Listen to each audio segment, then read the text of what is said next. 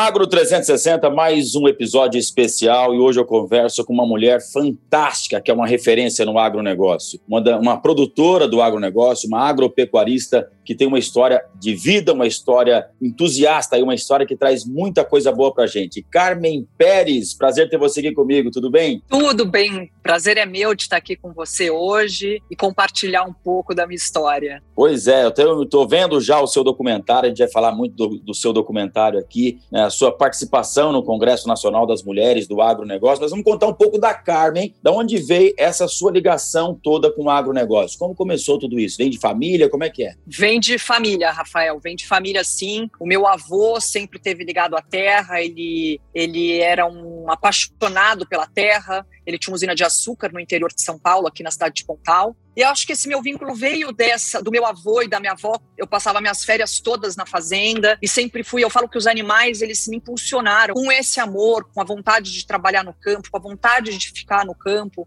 É, onde que era a propriedade de vocês, a família de vocês? Que região do Brasil? É no Mato Grosso. No Mato, Mato Grosso. Grosso, Barra Garças. Cara, que idade você começou a frequentar a fazenda, de estar lá? Com quantos anos você tinha? Uma menina ainda? Menina, comecei a frequentar quando eu era bem pequena. Eu tinha a primeira vez que eu fui, eu tinha três anos para essa fazenda no Mato Grosso. Grosso? Então, pra, porque a gente vê muita gente da cidade que se apaixona pelo campo de uma maneira assim incrível e, e, a sua história é até um pouco mais difícil, porque uma ida de São Paulo ao Mato Grosso há alguns anos atrás não era tão fácil quanto é hoje, né? Então você pega muito aqui na região de São Paulo, o cara tá em São Paulo, vai para o interior, vai para o Vale do Paraíba, vai para qualquer lado que seja, é mais fácil. Mas para uma menina ir para passar férias era o quê? Uma, duas vezes por ano que você ia para fazenda, é isso? É isso, uma, uma, duas vezes por ano. Exatamente. E a paixão não saía de você você? Essa paixão pelo campo não saía de você? Não, não saía de mim. Eu tinha paixão pelos cavalos, adorava. Tinha uma, essa outra fazenda que era aqui em Pontal, eu frequentava muito, adorava, ficava com os cavalos o dia inteiro, pulava a janela da sede para tomar leite da vaca de madrugada. Era a primeira a estar tá lá para pegar a tropa, gostava demais disso. E com 22 anos foi quando eu saí de fato de São Paulo. Meu avô já estava muito doente, ele faleceu logo em seguida e minha família queria vender essa fazenda. E ele falou, ele falou uma frase que marcou muito, acho que marcou a minha mãe marcou a mim também. Ele falou: "Olha, eu não acredito em dinheiro em banco, eu acredito em gerar emprego, acredito em produção, acredito na terra". E foi quando eu pedi uma chance para minha família para ir para o Mato Grosso. Com Foi 22 difícil. anos. Com 22. Cara, com 22. que doideira, que história fantástica. E, e, mas, mas a produção dele era o quê? Era pecuária, né, nessa ocasião? Ele só, só mexia com pecuária na fazenda ou já tinha outra atividade também de agricultura? O que, que era?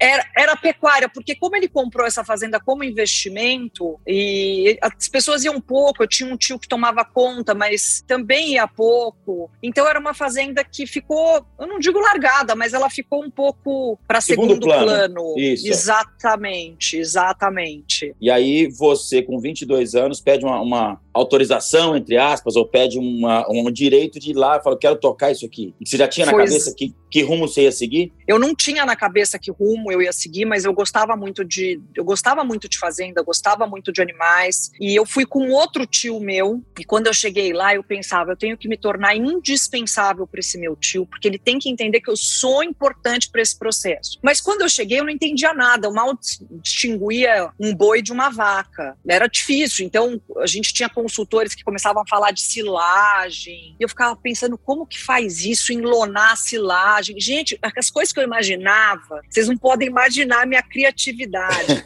Porque Mas até eu, então eu, era uma uma adolescente, uma criança para adolescente que curtia aquilo, mas não entendia a técnica de nada. É Exatamente. Eu, fui, eu sempre ia é, a lazer, então eu ia, pegava um cavalo, saía galopando, aquelas coisas que a gente faz uhum. na adolescência, na infância, mas eu nunca tinha enxergado aquilo como um negócio. Então, quando eu cheguei, eu falo que foi essa paixão realmente que me impulsionou. Eu tive que me apropriar de tudo. Todo dia, quatro e meia da manhã, eu estava pronta, de camisa, meu chapéu, minha trancinha, e para aprender tudo. Então eu saía com os, com os vaqueiros, eu conheci cada pasto, cada lote, só que era difícil porque nessa época eu não tinha nem a possibilidade de fazer um filtro. Será que eles estão me falando o que eles estão me falando tem sentido, não tem sentido? Eu ia escutando, escutando, anotando, escutando, mas eu tinha muita vontade de aprender, eu tinha muita vontade de ficar ali, tinha muita vontade de trabalhar com isso. Uhum. E, e, aí você vê uma coisa, né? Qualquer faculdade que você vai fazer, você tem lá quatro, cinco anos de teoria. Agora eu costumo dizer que o campo não tem essa teoria, não tem uma faculdade que vai te ensinar a mexer no campo. É o dia a dia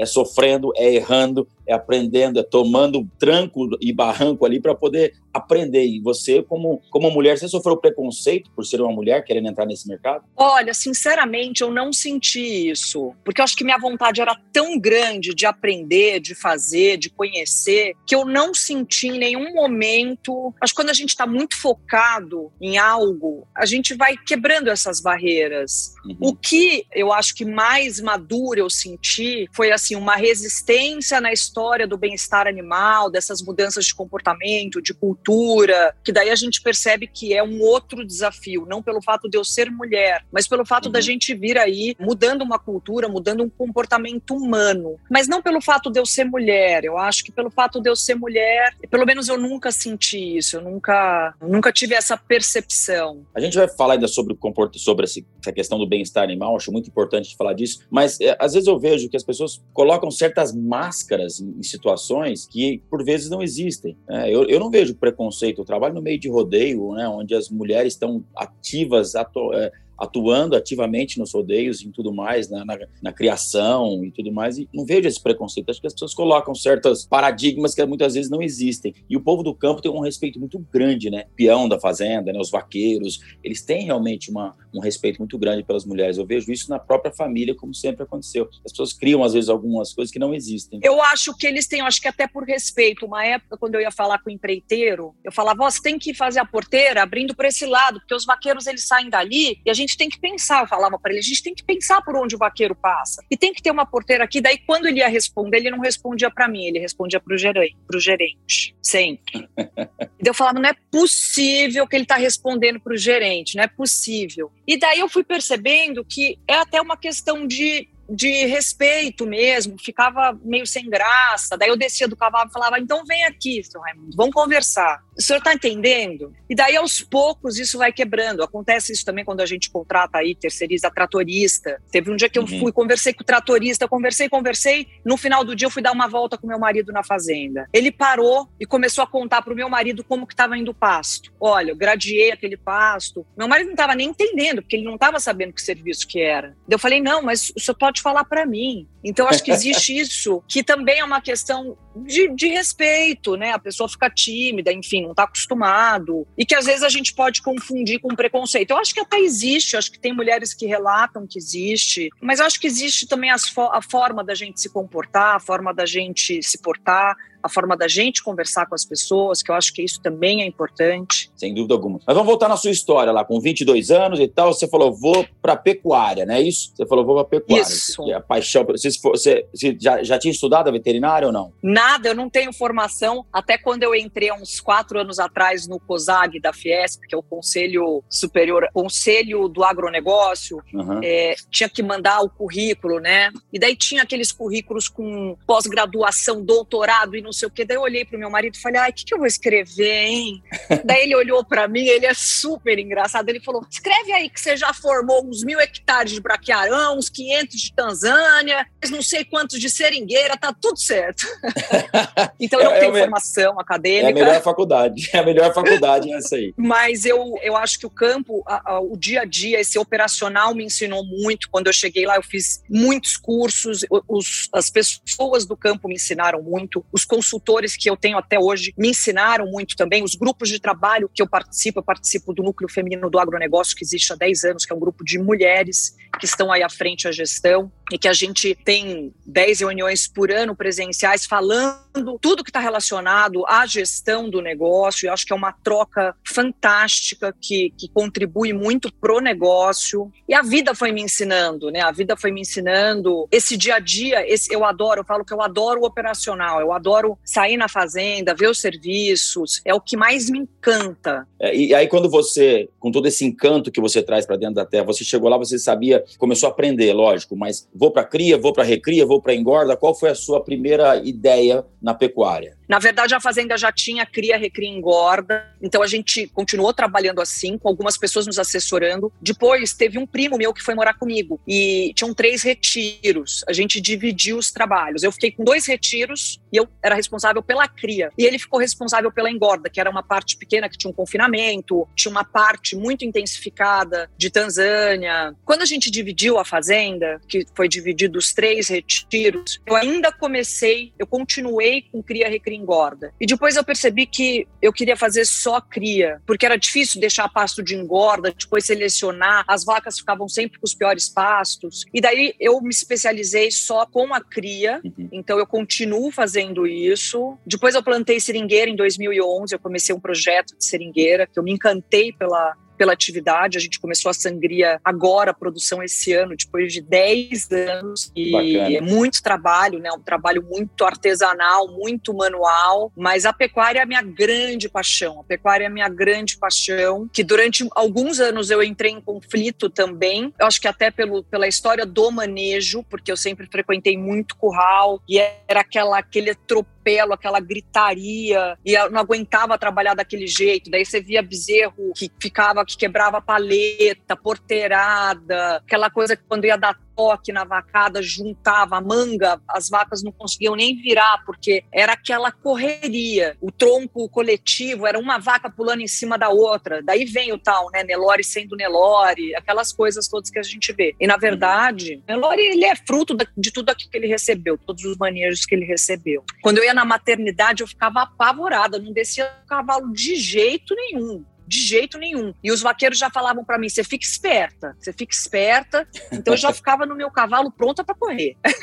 É. Era desse jeito. E eu acho que foi aí que que veio essa vontade mesmo de, de fazer algo diferente, de procurar, isso foi há 15 anos atrás, de procurar algo diferente, de, de uma mudança aí mesmo, para entender o comportamento do bovino. Eu conversei aqui no, no, no, Agro 360 com o Ricardo Viacava, né, da CV Nelore Mocho, que fala muito sobre o comportamento dos animais, a seleção genética que eles têm em cima de comportamento, que é um facilitador muito grande para a questão da, da, da, dos vaqueiros, para a questão do manejo, para a questão disso tudo. Você, para melhorar esse bem-estar? Você foi mais no seu manejo ou você foi buscar uma genética um pouco diferenciada para trazer esse resultado que você queria em cima do bem-estar animal? Acho que a primeira coisa que a gente fez foi, de fato, trabalhar as pessoas, uhum. que eu acho que era o fundamental. Se a gente imagina que a pessoa só recria engorda ou só engorda, ela não tem essa possibilidade de trabalhar a genética diretamente. Uhum. Então, o primeiro passo foi quando eu levei o professor Matheus Paranhos pela primeira vez na fazenda, eu fiz um curso, chamei todos os vizinhos. Peraí, e... professor? Como é o nome dele? Paranhos. Qual a especialidade dele? Em bem-estar animal? Em bem-estar animal. Ele é especialista em bem-estar animal. Ele é do grupo de pesquisas do Ético, que fica em Jabuticabal. E eles uhum. fazem muitas pesquisas aí no Brasil de, de bem-estar animal. Ele é, uma, ele é um nome muito conhecido nacional e internacionalmente. E ele foi, acho que, o primeiro passo aí para começar essa mudança. Mas eu tinha uma expectativa muito alta. Eu lembro que a primeira visita dele, eu chamei salgador, tratorista, todos os vaqueiros e falei: olha, vai vir uma pessoa aqui diferente, que vai ensinar como a gente manejar os animais diferente. E a gente tem que fazer de uma outra forma isso, porque do jeito que tá, não dá para continuar. E, e, essa mudança não é uma mudança do dia para noite, né?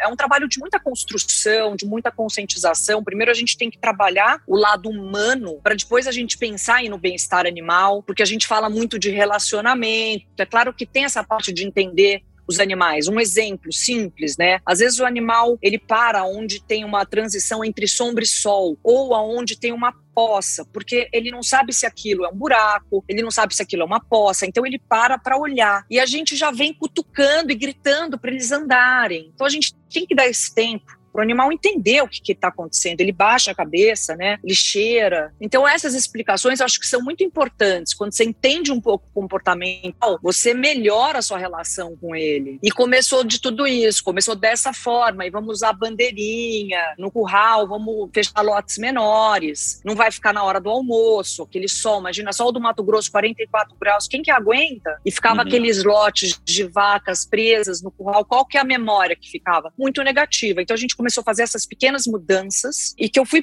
perceber mesmo uma mudança no rebanho depois de um ano e, no, e nas pessoas. Depois de um e, ano que eu comecei a perceber que os animais começaram a acalmar. E como foi a aceitação dos seus colaboradores, dos seus peões, né, dos seus vaqueiros, em colocar essas novas atitudes em cima de uma crença que eles tinham de anos e anos trabalhando e vir com algo novo, assim. Como foi isso? Eu acho que no começo teve bastante resistência, porque eles não acreditavam. Acho que era muito essa história do acreditar. Eu lembro até que quando eu coloquei aquela desmama lado a lado, a gente, a gente tinha a prática de desmamar o bezerro, colocar em cima do caminhão, né, a gordura do leite, que todo mundo fala, e já mandar para leilão ou para um outro criador. Quando eu, por exemplo, falei, vamos fazer a desmama lado a lado, a gente põe o bezerro na frente da mãe e nisso eles estão se enxergando, escutando, sentindo o cheiro. Eles falaram: imagina, vocês vão ver esses angus aí, vai espalhar pela fazenda inteira, vai ser o caos. Uhum. E foi muito legal que a primeira vez que a gente fez isso, os animais já ganharam peso. E os animais normalmente perderam peso. Então eles ah, foram essa, percebendo essa, que essas ações, des... que esses manejos. Ah, essa desmama lado a lado, como é que é? É, um, é uma, é uma, um pasto, uma cerca boa, que vai ficar no mesma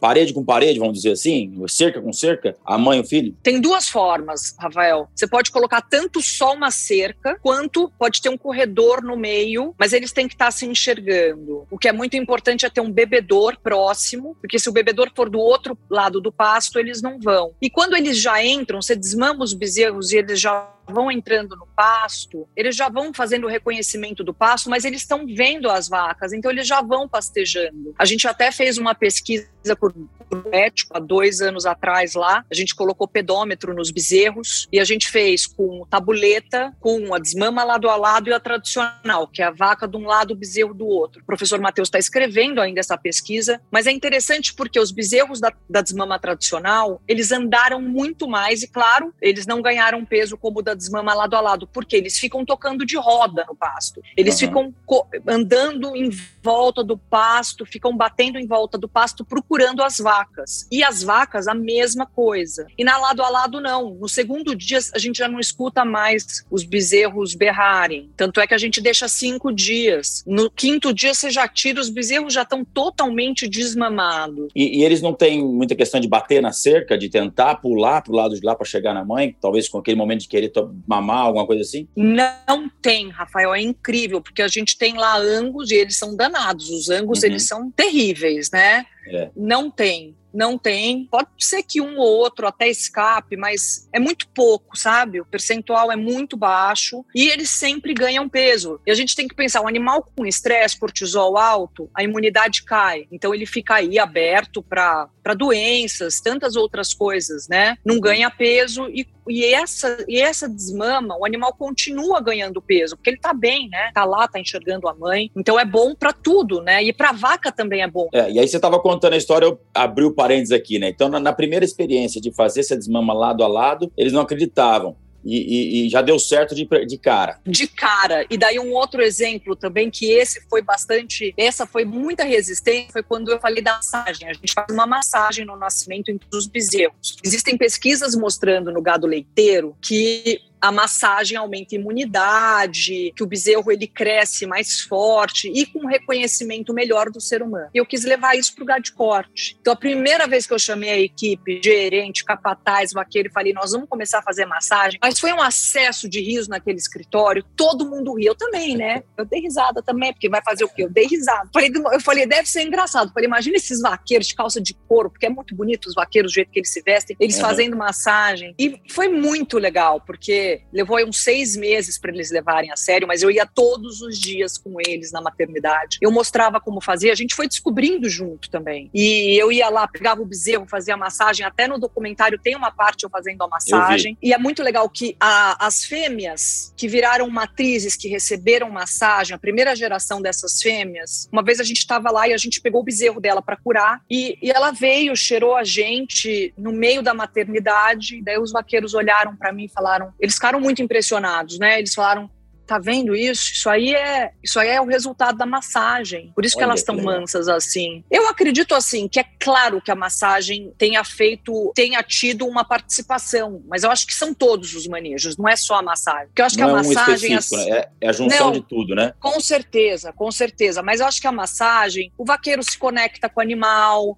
ele sai daquele automático, ele pega o animal, ele olha para o animal diferente, é o jeito que a gente conduz o animal no chão. É um recém recém-nascido, apesar de ser muito esperto, a gente pega, né, esse Nelore, que é muito esperto, já sai correndo, é um recém-nascido. Então tem toda essa coisa, a gente fala muito da parte sensível do bovino, que são os primeiros 30 dias, que ele aprende tudo e fica na memória tudo que ele passa. Então é, a gente fala que é um imprint, deixar uma memória positiva para esses animais. Eu assisti, estou assistindo o documentário, que aliás você está de parabéns, está maravilhoso o documentário, mas a gente vai fazer propaganda dele já já. Mas eu vi ah, lá você bom. fazendo essa massagem. Você pega um por um e faz aquela massagem. São movimentos parecidos com o que a vaca faz no nascimento ali, que ela faz com a língua, ou não? Eu estou enganado nisso. É o seguinte, a gente faz duas massagens, porque no nascimento a gente tem dois manejos. A uhum. gente tem o dia da cura do umbigo, que a gente vai, cura o umbigo por via, via imersão, e daí a gente, em pé a gente já faz uma massagem. O bezerro em pé, rapidinho, uma coisa rápida. Uhum. Tá fazendo lá a cura do umbigo e já solta o bezerro. N nesse manejo que você viu, a gente tem uma casinha que a gente chama de curral de maternidade, que a gente tem que fazer os manejos, que é a tatuagem, o furo da orelha. Como a gente não tem a marcação a fogo, a gente tem que fazer essas, esses manejos muito bem feitos. Então, a gente tem até um colchãozinho que a gente põe o bezerro, para os vaqueiros também terem conforto, eles ficam na sombra. E daí, nesse momento, depois que faz a tatuagem e o furo da orelha, eles fazem pela segunda vez essa massagem. Um por um. Um por um, porque vamos pensar, eles já estão lá, eles já estão lá deitados para receberem esse furo da orelha e essa tatuagem. Então, aquilo não toma muito tempo. Enquanto eles estão preparando os números para o próximo bezerro ser tatuado e tudo isso, tem o vaqueiro fazendo massagem. Uhum. E daí a gente solta. Isso leva o quê? 30 segundos. É uma coisa muito rápida. Tem até, às vezes, quando eu posto essa massagem, tem uns. E, e, e é repostado em grupos grandes, uhum. aí eles começam a tirar sarro, né? Falei, ih, o caboclo tá enrolado. Imagina pegar não sei quantos, imagina numa fazenda com mil bezerros. A gente nasce aí por ano 1.300, 1.400 bezerros aproximadamente. É um número razoável. E é super possível ser feito. Meu marido começou a fazer na fazenda dele também, que ele tem, ele tem mais nascimentos do que lá na, na fazenda. Porque a gente tem que pensar que é uma, a gente está fazendo aquele trabalho, é só uma continuação. 30 segundos por animal não muda em nada o tempo que você está trabalhando. E além da questão do bem-estar, né, que você está falando de resultado do bem-estar animal, da tranquilidade, isso tem resultado também no ganho de peso, em resultado na qualidade da carne lá no futuro? Com certeza. Primeiro que, assim, os índices de mortalidade na fazenda, eles diminuíram demais, só tem diminuído por essas boas práticas ao nascimento, que são de extrema importância. Então, a cada ano, a gente tem diminuído esses índices de mortalidade. E quando a gente fala de mortalidade de bezerro, é muito significativo para a produção, né? Porque é, é, algo importante. Também nessa história da IATF, a gente não fez nenhuma pesquisa ainda, mas a gente acredita muito nisso, que isso impacta diretamente. Um animal que tem um, um manejo ruim, que está sendo inseminado, um animal que tem um manejo bom, o ganho de peso na desmama, mesmo que a gente estava conversando, que é positivo, isso a gente tem por pesquisa comprovado que é um ganho de peso superior. É, então, acho que são todas essas coisas. A vacinação, um abscesso de vacina, tem uhum. pesquisas mostrando que o animal chega a perder 600 gramas. Agora, imagine uma pessoa que tem um confinamento, que chega uhum. um animal que já foi vacinado quatro vezes, cinco vezes, e ele perder em cada abscesso 600 gramas. Quer dizer, é, é. super significativo financeiramente, né, economicamente falando. Uhum. Então, tudo isso contribui para o resultado resultado econômico do negócio. E, e uma outra coisa que eu acho que também é muito importante, quando eu me mudei para fazenda, mas de cara, assim, primeiro ano eu já tive um processo trabalhista, eu estava lá, ia para a cidade, não entendia nada, porque um vaqueiro tinha se machucado, quebrou costela, olha, caos. Porque eram manejos muito brutos, porque as vacas pulavam lá do, do tronco coletivo, pegavam os vaqueiros, era uma coisa, era, eles se arriscavam muito. E com esse manejo, eles não só não se arriscam, como também, para eles, é muito mais fácil trabalhar com gado manso, com gado é, menos dúvida. reativo. Ah, ah, eles chegam na casa deles, eles não estão tão cansados. Então, acho que são, são vários fatores que melhoram. É um ciclo, né? É um ciclo. É um total, é um ciclo do ganha-ganha. Eu falo que é o ciclo do ganha-ganha. É, eu tive conversando outro dia com um veterinário e ele estava me contando que os resultados da IATF, o resultado da, da Prenhez é, é, em IATF, 90% do sucesso está na saída da vaca do brete. É verdade isso? Isso é verdade. Isso a gente pode perceber quando a gente pode avaliar o temperamento do gado, como tá, tem sido feito o manejo pela velocidade de saída. Eu acho que é um indicador fantástico. Então, é claro que tem categorias que, que são mais agitadas. Vamos, mas... vamos explicar para quem está nos ouvindo que tem gente que não é conhecedor profundo do agronegócio. Então, você tem o tronco lá de contenção, onde você faz a inseminação, onde você faz a, a, a IATF, né, que é a inseminação artificial em tempo fixo, e aí você vai, vai ciclar lá, sei lá, 200, 300, 400 cabeças, e no mesmo dia você vai fazer a inseminação de todas elas. Quando termina a inseminação, que ela sai no brete, ela sai, pelo menos no que eu tenho prática aqui, sai que sai tudo louca, pulando, desesperada para sair lá de dentro. Como que faz para manter essa calma dessa fêmea, dessa matriz, dentro de um tronco de contenção, para na hora que ela sair, ela sair tranquilamente? Porque ali vai dar um resultado, como a gente falou aqui, falando-se aí índice de 90% de, de, de depender desse, de, desse comportamento na saída do tronco. Como é que você controla isso? É, esse manejo ele é importante desde o início, desde como o gado chega no curral. Então é importante os animais chegarem a passo, com muita calma. Tem um manejo que é super importante que eu faço com todas as categorias, todas as vezes, que a gente acha que demora, mas é um ganho enorme. Eu passo todo o lote com o tronco aberto. Então os animais entram, a gente chama de escolinha. Eles passam pelo curral com o tronco aberto. Passa toda um vez? por um, toda vez, toda vez, é regra, toda vez. Só que isso facilita muito, porque se você tem uma vaca, uma vaca que empaque, isso dá um trabalho enorme. Da vaca não vai, o vaqueiro fica nervoso, aí puxa a vaca, põe corda na vaca, não vai. Daí é uma confusão tão grande. Quanto tempo leva isso? Imagina com três vacas reativas ou quatro vacas no manejo de ATF, que são quatro manejos no mesmo lote. Então, essa escolinha ela é fantástica. Uma outra coisa que, é, que eu acho muito importante nas mangas. Então, você, você passa a vaca, você passa todo o gado, vai vacinar para aftosa agora, né? Você vai passar Passa todo o gado. gado todo uma ou duas vezes, depois você vem para fazer a vacina, é isso? Só uma vez, é. Passa o gado uma, uma vez. vez, uma vez, e depois a gente faz o manejo. Pode ser vacina, pesagem, IATF, inseminação, inseminação qualquer que seja o manejo, a gente passa uma vez. É, não encher muito as mangas, que são os currais que eles ficam de espera. Isso é super importante também, porque os animais, quando eles vão ficando muito juntos, vai gerando, claro, é uma competição entre eles, né? Uhum. Por disputa, por liderança. Então, a gente enche no máximo 50% das mangas. Não deixar os animais por muito tempo no curral, isso é importante. Então, eu inseminei a vaca. Em vez de eu soltar e deixar numa manga no curral, eu já solto ela para um piquete de apoio. Lá ela já vai ter a comida, ela vai ter o pasto, vai ter a água, e aquilo vai ficar guardado na memória. Ela vai saber que no próximo manejo no curral, ela vai uhum. passar pelo aquele tronco e ela vai para um lugar bom. Isso faz toda a diferença. Ela tem um manejo. prêmio, né? Ela tem um prêmio. Ela depois. tem um prêmio, exatamente. Então são todos passar um animal por vez, um animal no tronco coletivo, sem gritos, né? Os animais eles são muito sensíveis, o som ao som muito, eles especialmente ao som agudo, né, que eles têm pavor do som agudo. Então, qualquer movimento mais brusco, tudo isso melhora muito os manejos. Ah, muito bacana. Tá, você está dando um, curso para a gente aqui. Imagina. V vamos falar agora do, do, seu projeto. Quando veio aí essa história desse documentário, né? Como é que é o, o, nome dele? É Quando Ouvi a Voz da Terra. Quando você ouviu a Voz da Terra?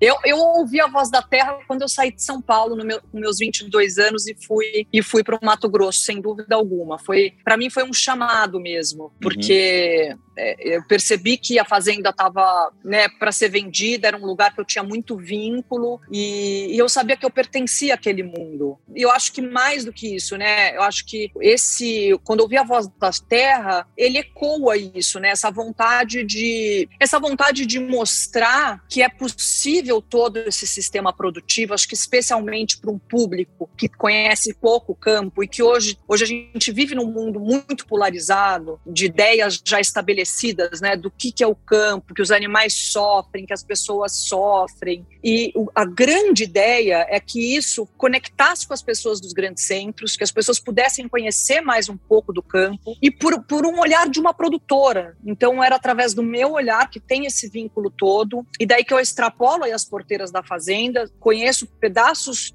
diferentes do Brasil, né? Porque eu vou para outras quatro fazendas, Mato Grosso do Sul, estado de São Paulo, vou para o Pará, que é um estado de tanta abundância de vegetação, de água. Nossa, é uma coisa, eu fiquei apaixonada pelo Pará. E então são amostras pequenas, mas do que é a produção no Brasil eu acho que isso inspira também as pessoas dentro da cadeia produtiva para fazerem aquilo que é certo, que é correto, que é bom. Eu sempre tive essa, eu acho que esse incômodo, né, uma inquietude, porque quando eu conversava com as pessoas que não eram do, do campo, elas falavam muito, poxa, mas você faz tudo isso, você abate o animal, como que é essa história dos animais, os animais sofrem maus tratos. Então, eu acho que era uma forma da gente mostrar que a gente tem muito respeito por tudo aquilo que, aonde a gente produz, como a gente produz, com as pessoas pessoas que a gente produz. Então, esse era o grande sonho de mostrar um pouco do nosso campo para as pessoas da, das grandes cidades. Eu acho isso importantíssimo e necessário demais nos dias atuais. Né? Eu faço parte demais. Do, do, faço parte da diretoria do Sindicato Rural aqui na minha cidade. A gente vê aí hoje, estamos tentando desenhar um projeto de uma sucessão no agronegócio que está acabando. Daqui a pouco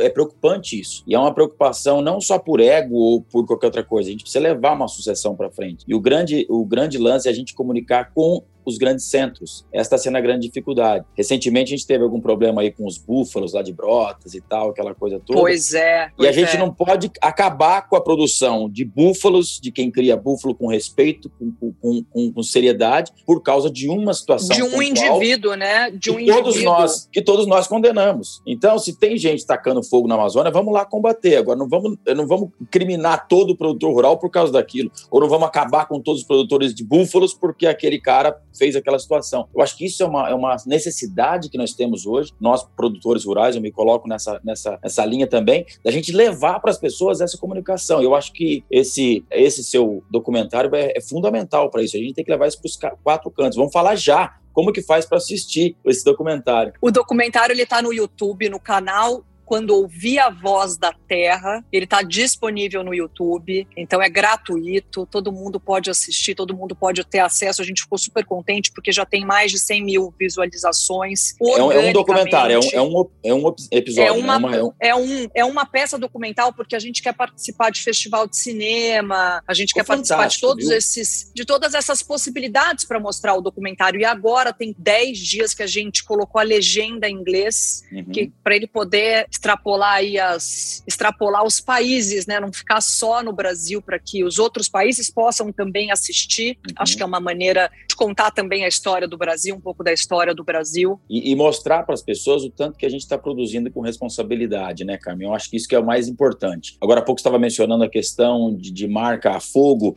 que é uma coisa que você já tirou isso do seu manejo, né? É uma coisa tão Sim. habitual no, no, produtor rural, no, do, no pecuarista brasileiro. Como é que você faz isso para você manter manter é, é, uma grande escala, né? Não sei se você não tem problema aí de invasão para o passo do vizinho com a marcação na orelha. Vamos explicar em casa primeiro para quem está nos ouvindo qual é a diferença de uma e de outra que você usa aí. Então, a, na verdade, a marca fogo é um, é um método muito tradicional usado no mundo inteiro. Alguns países estão mais progressistas nesse sentido, né?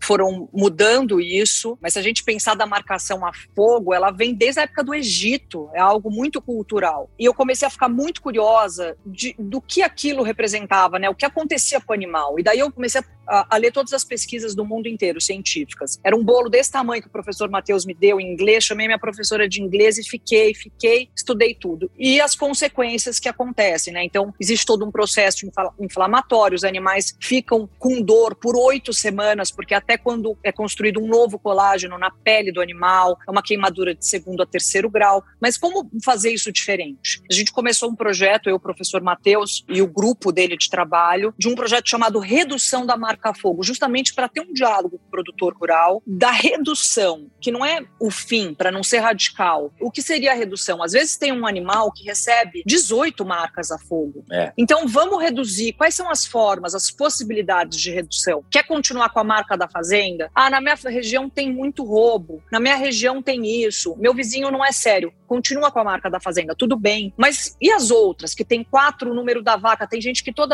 ano que a vaca pare faz uma marcação, o D de descarte no cupim. Tem essas formas, que é a tatuagem, que é uma marca permanente que você faz ao nascimento do animal, uhum. e os brincos. Então, lá na fazenda a gente colocou o brinco eletrônico e o brinco de identificação. Eu falo muito de pesquisa porque eu acho que a pesquisa nos orienta muito. A gente fez uma, uma pesquisa para ver qual que era a retenção dos brincos nos animais, porque depois do CISBOB de 2002 lá atrás, todo mundo ficou com trauma de brinco. E o número que a gente chegou, o número internacional de retenção é 97%.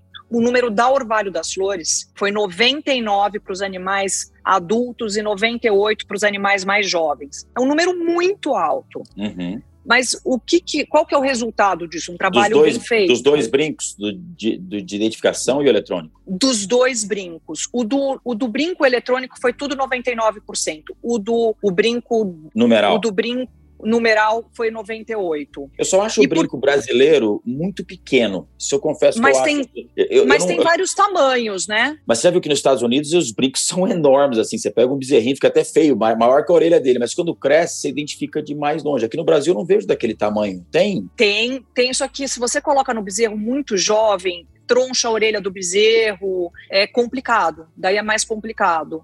Você pode colocar no animal adulto, você pode trocar o brinco depois de um tempo. A gente é. fez vários testes também com tamanho. Tem um brinco que você põe na frente o número e você coloca atrás, né, o, machinho, que a gente chama de uhum. machinho, também com número, então você pode ver o número na frente e atrás. Agora, a história do bottom eletrônico, ele é fantástico, porque antes a gente fazia os manejos no curral, ficava aquela gritaria com o computador. Vaca, 80! 40. Daí o outro falava 40 raso, 40 raso. Daí ia anotar. Quando ia pegar os dados, tinha um percentual de erro enorme, de 20% ou mais. Com o brinco eletrônico, primeiro que não existe mais gritaria. Segundo que passa, pum, bastão eletrônico vai direto para o computador. Não tem erro. Aquilo uhum. acontece de uma forma precisa. Então, é um ganho para a gestão enorme, enorme é uma eficiência na hora dos manejos dentro do curral também. Agora, o que é importante, o que, que é? O brinco ser, o, o, o furo ser feito com o equipamento certo. Tem gente que faz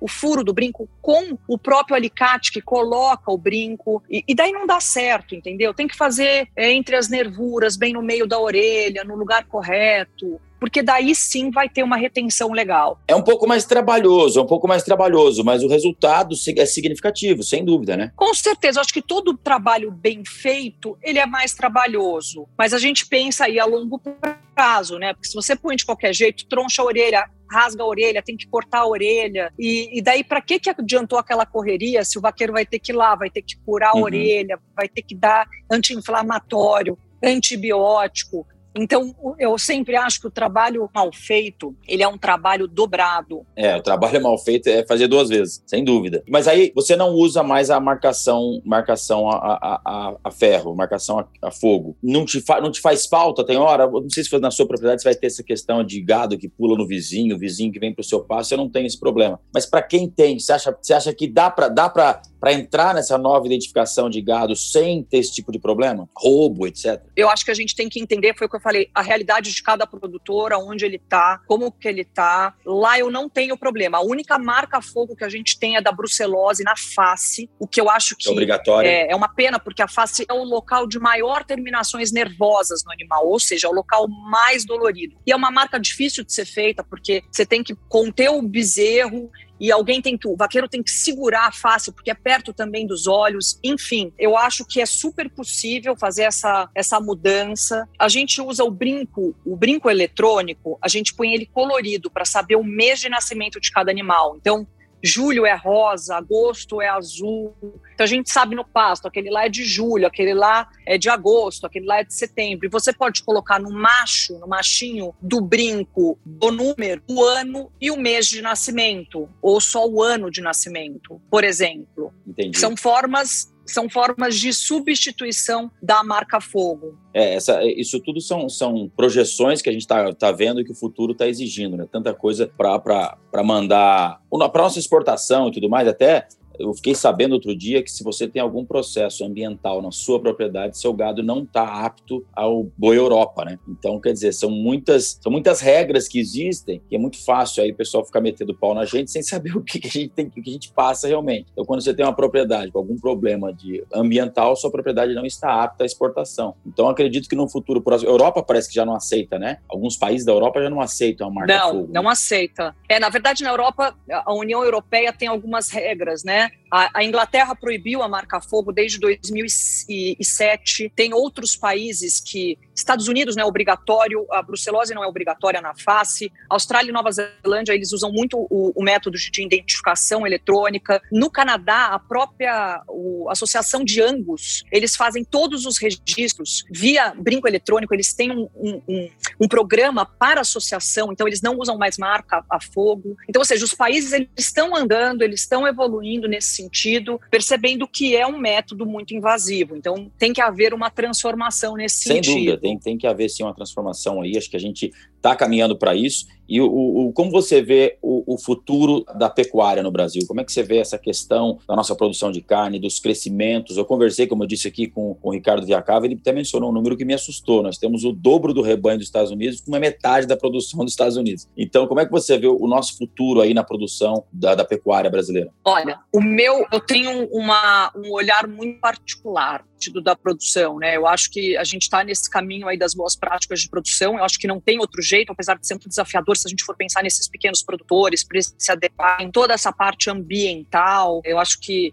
na prática, a gente vai só entender isso na hora que começar a funcionar de fato. Mas eu acredito que a gente já esteja um passo à frente, porque a gente tem uma pecuária a pasto, a gente tem condições climáticas e ambientais mesmo muito propícias ao nosso negócio, mas que a gente, por uma questão de demanda mesmo da sociedade, assim como está acontecendo na cadeia de ovos, né, que os supermercados já fizeram acordo com os produtores, tem alguns 2025, outro 2026. Na União Europeia, proibido galinhas é, em gaiola. Eu acho que na pecuária também, cada vez mais, os, os consumidores, de modo geral, eles vão exigir essas boas práticas. O que está acontecendo? Eles vão querer ir mais a fundo da onde saiu aquela carne, como que aquele animal foi produzido, em qual sistema foi produzido. Hoje a gente ainda não tem isso. Se a gente pegar a carne, as carnes, as marcas, a gente tem aí um mercado de nicho, de carnes né, especiais, enfim. Mas ainda é muito pouco que tem um selo aí de bem-estar animal, que tem essas boas práticas de produção. E eu acho que isso é um mercado crescente, sem dúvida alguma. E uma outra coisa que eu acho, eu acho que vai haver muito menos desperdício. Eu acho que ainda existe um desperdício enorme quando a gente vê nos próprios churrascos, né? As é. pessoas comendo carne, daí quando você vê tem um monte de mosca, não tem? Uhum. Aí vai lá e joga aquilo fora. Eu acho que cada vez menos a gente vai ver esse desperdício nesse produto. Isso é importantíssimo falar em desperdício, né? Porque quando... Mas demais, porque se tratar se a gente de pensar, fome apro... com tanto desperdício. Exatamente. E quando a gente pensa no boi, a gente aproveita tudo do boi. Tudo. Tem coisas que a gente nem imagina, mas a gente aproveita tudo. Não é só o couro, a gente aproveita tudo. No alimento, em roupa, em tudo. Então, acho que o desperdício é muito importante ser considerado também, né? Para que haja uma, uma conscientização mesmo. Sabe uma coisa que você falando de aproveitar tudo? Tem um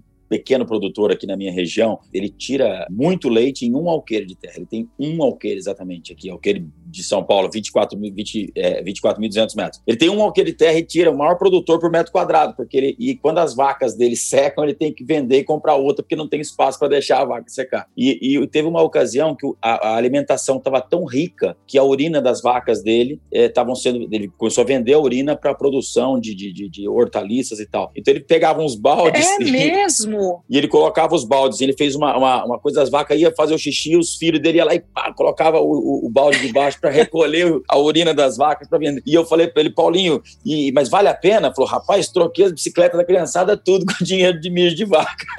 Que legal, olha aí que legal, olha que fantástico Muito interessante, isso. Né? Eu não conhecia isso. É, foi muito uma análise que foi feita da, da, da, urina do gado dele, era muito rica para colocar em, em, hortaliças e ele vendia direto. O cara vinha buscava galão de urina das vacas dele para colocar na, nas hortaliças. E, e falou: troquei bicicleta da criançada tudo, deve ter uns 10 filhos. Ele trocou bicicleta de todo mundo com dinheiro de mijo de vaca, ele falava para mim. Então, quer dizer. Que é, legal. Só, e ele falava assim: ó, só não descobriu o que eu faço com o berro das vacas ainda, porque só o berro que ele não está aproveitando, o resto está aproveitando tudo. E essa brincadeira é uma realidade. Quando você vai num frigorífico, você vê para onde vai cada material, desde o osso, no rim, tira-se aquela pedra do rim, né? Que, que lá vai para. nem sei, para é para medicamentos, se não me engano, não é? Eu não sei também, não sei é, dizer para você tem, o que, tem, que é. Tem alguma coisa dentro do rim que tem uma pedrinha lá que é mais ou menos igual a nossa pedra. Tudo é utilizado, tudo, tudo, tudo, tudo. Isso realmente é um aproveitamento bacana que as pessoas, por, por vezes, não veem isso tudo e é uma. É muito importante. E Mulheres no agronegócio, como é que foi esse, como é que é esse, esse, congresso? Como é que funciona essa participação do Congresso das Mulheres no agronegócio que se mencionou no começo aqui? Tem encontro, 10 encontros por ano, como é que funciona? Ah, isso? não, isso é, esse, o que eu te contei é o núcleo, que é o, é o grupo que eu participo, chama Núcleo Feminino do Agronegócio. O congresso é, um, é, um, é um outra, é uma outra coisa, é um evento que ele começou em 2016 e eu, em 2016, eu tive desde o primeiro, eu, tô, eu participo e foi muito interessante, porque quando vieram com essa ideia, né, de fazer o congresso, o Hotel Transamérica, ninguém sabia como queria ser. E eu lembro que eu estava na primeira fileira, quando eu olhei para trás, assim, tinham quase 700 mulheres na mesma sala. Você pode imaginar? 700 mulheres. E, e aí foi crescendo. No 2017 foram 1.500, 2018 já foram 2.000. Os últimos dois anos o congresso foi online, em decorrência à pandemia. Mas é interessante porque a gente nunca imagina que tem tanta mulher aí, agricultora, pecuarista, tantas produtoras. E é uma loucura quando você encontra com esse tanto de mulher é, presencialmente, participar desse congresso presencialmente, eu falo que é uma coisa única, porque é tanta mulher que gosta de conversar, né? Então, a acústica, a acústica é uma coisa de louco, porque você vê grupos de cooperativas vindo do Brasil inteiro, de Goiás, do Maranhão. É fantástico, é uma forma de networking, acho que é uma forma de trocar também experiências e, enfim, de conhecer um pouco de regiões diferentes aí do Brasil, de pessoas que têm feito coisas diferentes. É, é maravilhoso esse congresso. E, e, na mão de obra no campo, tem tá efetiva a, a, a, posição da mulher também no campo, no dia a dia? Quando no, eu quando no pé, quando no, eu, pé na, no curral lá, eu quero dizer. No, olha, eu não tenho nenhuma vaqueira mulher. Eu tenho muita vontade de ter, de verdade, mas nenhuma se mostrou interessada até hoje. O, quando eu plantei seringueira, eu pensava muito nessa oportunidade da mulher. E hoje tem lá na equipe a gente tem são parceiros, né? Né, não é CLT. Tem mulheres, tem várias, metade da equipe da, do, dos parceiros são mulheres. Da, e... da sangria, para fazer a sangria. Da, da, sangria, e elas fazem super bem feito, elas têm, elas são muito minuciosas com a sangria, porque se qualquer coisa você machuca a árvore, enfim, elas... E, e eu acho que tem a vantagem também, né, por exemplo, na seringueira da mulher conseguir acordar cedo, fazer a sangria, ainda conseguir voltar para casa, fazer almoço. Eu acho que a gente tem que, de fato, proporcionar mais oportunidades oportunidades para a mulher no campo, especialmente quando a gente está falando da atividade de pecuária, porque no final, a mulher é o elemento central nas famílias. Se a Sim. mulher não está bem, o marido não está bem, os filhos não estão bem, a família não vai ficar no campo, então a gente não vai reter aquela família no campo. Então é muito importante um olhar especial para essas mulheres. E eu falo que às vezes elas têm resistência de começar a trabalhar por vários motivos. Às vezes o marido não quer, ou às vezes elas não querem, mas a partir do momento que ela começa a trabalhar, ela não quer deixar de trabalhar, porque ela tem a independência, ela tem aquele dinheiro que ela ganha, que ela não tem que pedir para o marido para comprar o sapato do filho ou para fazer a unha, seja o que for, ou para comprar um remédio. Então, eu acho que a nossa obrigação aí como produtores é a gente é, ter esse olhar especial para essas mulheres e promover possibilidades, promover encontros entre elas, que a gente incentive essas mulheres a morar nas fazendas. Eu acho isso importantíssimo. E além de todas essas vantagens que você falou, da, da independência, né, como você mencionou aí, de de repente comprar um sapato para um filho, seja o que for, além disso, eu vejo a qualidade do trabalho de uma mulher no campo. Eu tenho aqui na, na minha região, aqui tem bastante leite. Eu vejo que quando as mulheres estão dentro de, de um fosso de, de, de, tirar leite, a qualidade, a percepção de uma mulher para estar tá dentro de um fosso para tirar leite é fantástica. E principalmente na limpeza. e principalmente é na limpeza depois, porque isso no leite é fundamental, né? A limpeza e tal. E isso é, é, é a gente tem, tinha que haver algo para estimular um pouco mais a mulher estar tá com o pé, na, o pé no curral, como eu brinquei aqui. Com certeza. Com certeza. Eu ia adorar ser vaqueira. Ah, é uma delícia. Tenho ah, é bom demais. Você sabe que na, nas provas equestres hoje, do cavalo quarto de milha, tem uma a, aquela modalidade de laço chamada breakaway, onde laça e a corda vai embora só para... É muito legal, né? É muito é, bacana. Eu acho muito legal. E ela é 100% feminina. Tem para criança também, que aí não tem problema ser menino ou menina, mas ela, na, quando passa da categoria jovem, já é só para mulher. E as meninas estão arrebentando. E aí, quando vai tem uma delas, que me falhou o nome dela agora, Dias, o sobrenome, esqueci agora o nome dela, mas ela foi competir no laço fechado mesmo, na, na competição no laço, junto com os homens, na categoria jovem, e ela ganhou na categoria jovem, no meio de de, de, uma molecada toda. Essa é, essa é uma possível vaqueira para estar tá aí, de repente, nos campos aí, laçando. Com certeza. Né? Com certeza. É mas, ó, sua história é maravilhosa. Para assistir, então, é só entrar no, no YouTube, no canal. Quando ouvir a voz, quando ouvir a voz da Terra, tem também o, o perfil no Instagram quando ouvir a voz da terra, que a gente posta vários bastidores, um pouco do projeto, um pouco sobre o projeto, o que nos motivou a tudo isso. Quero falar só para a gente, eu sei que você já vai terminar, mas eu só queria contar não, não também nós tá, dos, nós meus, no, dos meus parceiros no projeto, a Flávia Tonin, que é jornalista e ela é especialista em bem-estar animal, e o Nando Dias Gomes, que foi o diretor desse projeto, que foram duas pessoas maravilhosas de conviver esse projeto foi possível porque foi com eles. O Nando tem uma capacidade aí humana mesmo, de flexibilidade, de entender o outro. Quando ele está filmando, a gente não sente uma invasão. Ele é muito sensível, então foi muito legal fazer esse trabalho com eles a equipe toda sempre muito participativa. Então a gente viajava às vezes um dia inteiro para chegar no Pará, foram dois dias para chegar. A gente chegou na fazenda à noite, mas estava todo mundo super empolgado, animado para acordar no dia seguinte de manhã e fazer as gravações. Então eu só tenho aí a agradecer toda toda a equipe e os patrocinadores também, né, que acreditaram no projeto, porque no começo a gente tinha só uma apresentação para falar, olha, a gente vai fazer um documentário, vamos falar. Tinha uma ideia eu, na cabeça. Tinha uma ideia. E, e queria tocar em frente. Pode falar os patrocinadores, importantíssimo a gente divulgar as marcas que acreditam no projeto como esse. Aliás, quando você estava falando aqui, eu estava fuçando meu celular aqui, mas eu já tava, já comecei a seguir agora, já estava te seguindo e estou seguindo aqui quando ouvi a voz da terra, tudo junto. Né? Pode seguir aí que vale a pena. Tô,